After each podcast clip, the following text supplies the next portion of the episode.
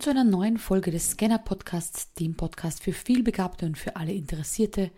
Und heute zum Thema, warum kann ein Scanner nicht ein Buch von vorne bis hinten lesen?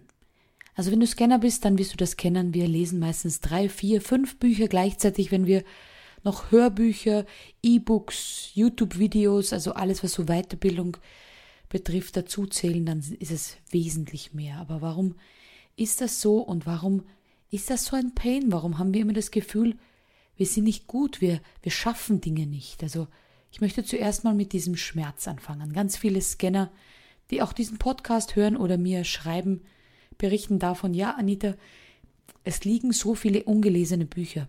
Ich schaffe es kaum, ein Buch von vorne bis hinten durchzulesen und habe immer das Gefühl, es wären noch so viele Bücher, die würde ich gerne lesen, aber ich habe noch so viele, die ich nicht zu Ende gebracht habe, aber eigentlich habe ich auch gar keinen Bock, sie zu Ende zu lesen. Bitte hilf mir. Und hier möchte ich dir ein bisschen erklären, wieso das Scannergehirn funktioniert. Bei uns liegt es darin, dass einzelne Sätze, einzelne Zitate oder Thesen oder Metaphern in unserem Gehirn ein wahres Feuerwerk auslöst. Das bedeutet, wir lesen die erste Seite, vielleicht auch noch die Einleitung zum Buch, vielleicht aber auch die, ja, die ersten Seiten des Buches, wo sich erst der Autor vorstellt und wir sammeln in wenigen Zeilen die ersten Inspirationen und es geht bereits los. Ein einziges Zitat kann bei uns schon auslösen, dass wir uns daraus denken, ach, daraus könnte ich eine Grafik basteln für meinen Social Media Account. Oder Hey, das müsste ich mal hinterfragen. Warte, darüber muss ich nachdenken, ob ich mit diesem Zitat übereinstimme. Hm, wer könnte das gesagt haben? Warum hat er das gesagt? Kenne ich den, der das gesagt hat? Vielleicht hat er noch andere kluge Sätze. Also du siehst, es kann alleine ein einziges Zitat oder eine Aussage bei uns eine Kettenreaktion im Gehirn auslösen. Und genau hier ist sozusagen die Krux begraben, aber gleichzeitig auch das Potenzial. Wir können nicht oder nur unter größter Anstrengung viele Seiten lesen, weil wir da wahnsinnig viel Inspiration mitnehmen. Und wir wollen viele Dinge aus lauter Begeisterung, weil da ein cooler Satz drin steht, oder weil irgendeine neue Erkenntnis ist, oder wir plötzlich Dinge begreifen, die wir vielleicht vorher nicht begriffen haben, und da wollen wir gleich in die Handlung gehen. Wir wollen gleich was daraus tun. Wir wollen es teilen mit unserer Community. Wir wollen es vielleicht in einem Coaching besprechen. Uns fällt ein Kunde ein, der genau dieses Problem hatte und jetzt haben wir die Lösung im Buch gefunden oder es hat dich ein Freund oder eine Freundin vor kurzem was gefragt und hier im Buch findest du plötzlich die Lösung. Also müssen wir schnell den Freund anrufen oder dem Kunden eine Nachricht schicken oder ein Posting machen. Hm, die Community über ein neues Aha-Erlebnis informieren. Also es ist kaum möglich, dass wir weiterlesen. Und du siehst, und vielleicht kennst du das auch, du zwingst dich dann weiterzulesen. Aber in Wirklichkeit hängen deine Gedanken noch an den vorherigen Seiten. Und da ist es wichtig, dem nachzugeben. Zwing dich nicht, ein Buch in einem Wusch durchzulesen. Wer zwingt dich denn? Und da kommt ein bisschen, na, ich würde sagen, unsere Kindheit ins Spiel und unsere Schulzeit. Besonders für Scanner ist es schwierig gewesen, lange an einem Thema zu arbeiten, weil wir meistens in kürzester Zeit und in kompakter Zeit den Inhalt bereits verstanden haben. Auf den ersten 20, 30 Seiten eines Buches wissen wir, worum es geht, können dann schon aufgrund unserer Verbindungen im Gehirn schnell Konnexe herstellen, wissen, worum es geht, sagen, wir kennen uns aus, alles klar, jetzt weiß ich den wichtigsten Inhalt und meistens hinten raus in einem Buch werden Dinge wiederholt, wird das manchmal auch künstlich aufgeblasen. Das langweilt uns schon. Oder wir bekommen einen Impuls während dem Buch auf den ersten Seiten und sagen, ah, da muss ich mir Tutorials anschauen. Da schaue ich auf YouTube nach. Da frage ich jemanden. Da gehe ich in einen Dialog. Da spreche ich einen Kooperationspartner drauf an. Das ist eine tolle Erkenntnis. Da möchte ich tiefer einsteigen. Und schon sind wir wieder weg vom Buch.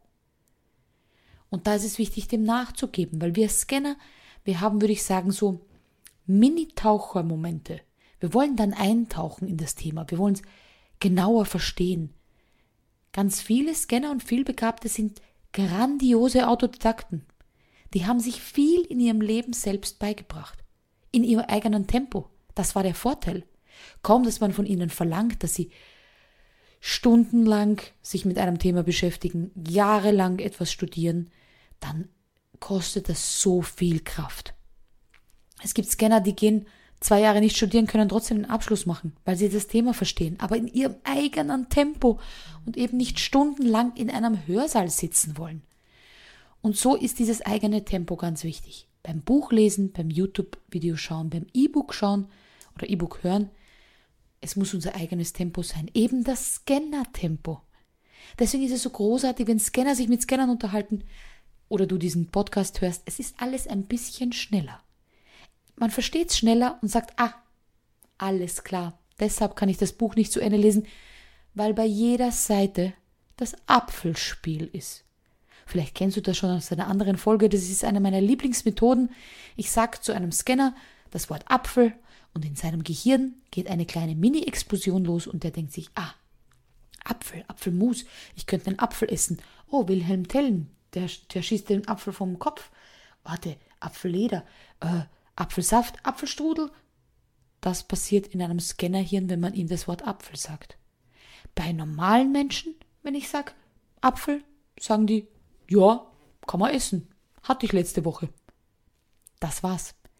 Es sind eben nicht so kleine Blitze im Gehirn, die eben auch anstrengend sind. Und jetzt stell dir vor, du liest eine Seite. Wie viele Hauptwörter, wie viele Inspirationen, wie viele Gedankenblitze entstehen wohl auf einer einzigen Seite. Und deshalb ist es ganz wichtig, dir auch Zeit zu lassen, es wieder anzuwenden, umzusetzen, etwas damit zu tun. Streich dir gerne wichtige Sätze an. Aus Erfahrung kann ich dir sagen, Bücher, die mich richtig interessieren, da war fast alles markiert. Ich fand alles spannend und ich wollte es teilen und ich wollte es posten und ich wollte dazu eine Podcast-Folge aufnehmen und ich wollte dazu ein YouTube-Video anschauen und ich wollte viel, viel, viel, viel, viel mehr in das Thema einsteigen. Aber ich habe mich dann gezwungen, weiterzulesen. Besonders im Urlaub, vielleicht kennst du das. Da nimmt man sich so Bücher mit zwei, drei Bücher, um sie dann gemütlich am Pool oder am Strand zu lesen. Ja, nach den ersten fünf Seiten habe ich schon so viele Ideen, dass ich es kaum auf meinem Liegestuhl aushalte, weil ich muss doch diese Erkenntnis irgendwie verarbeiten und rausbringen. Wie geht's dir, wenn du Bücher liest? Wie geht's dir mit Hörbüchern? Hörst du sie in einer normalen Geschwindigkeit oder in eineinhalbfacher Geschwindigkeit? Wie oft musst du stoppen? Musst du stoppen, wenn du die Dinge verarbeitest? Oder quälst du dich durch? Oder ist dieser Pain gar nicht so groß? Ich freue mich auf deine Antwort und lass uns gerne in Kontakt bleiben und so viel sei verraten.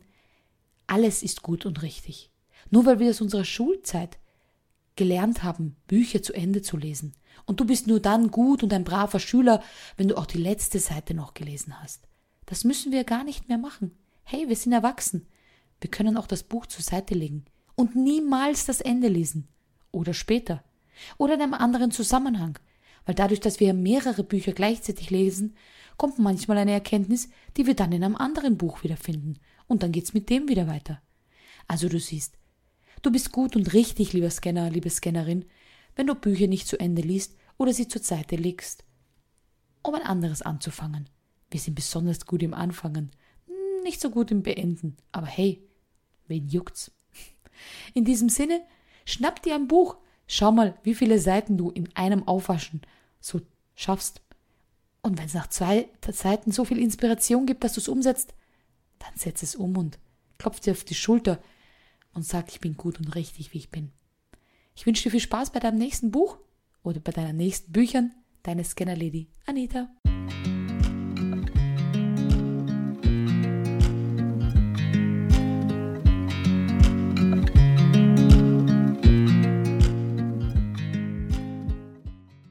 stopp, stopp, stopp, ich habe noch was ganz, ganz Wichtiges zu sagen. Und zwar findet im, am 15. August auf Mallorca die erste Mastermind für Scanner-Persönlichkeiten statt. Also wenn du auch ein Scanner bist und sagst, boah, krasse Idee. Diese ganzen klugen Köpfe mit all ihren Erfahrungen und ihren Scanner-Genialitäten treffen sich auf der Finca der Familie Reidler und brainstormen, teilen ihre Mastermind-Ideen und du gehst nach Hause mit einem vollen Koffer mit tollen Inspirationen. Dann check auf jeden Fall die Informationen aus und sei mit dabei. Ich freue mich auf dich.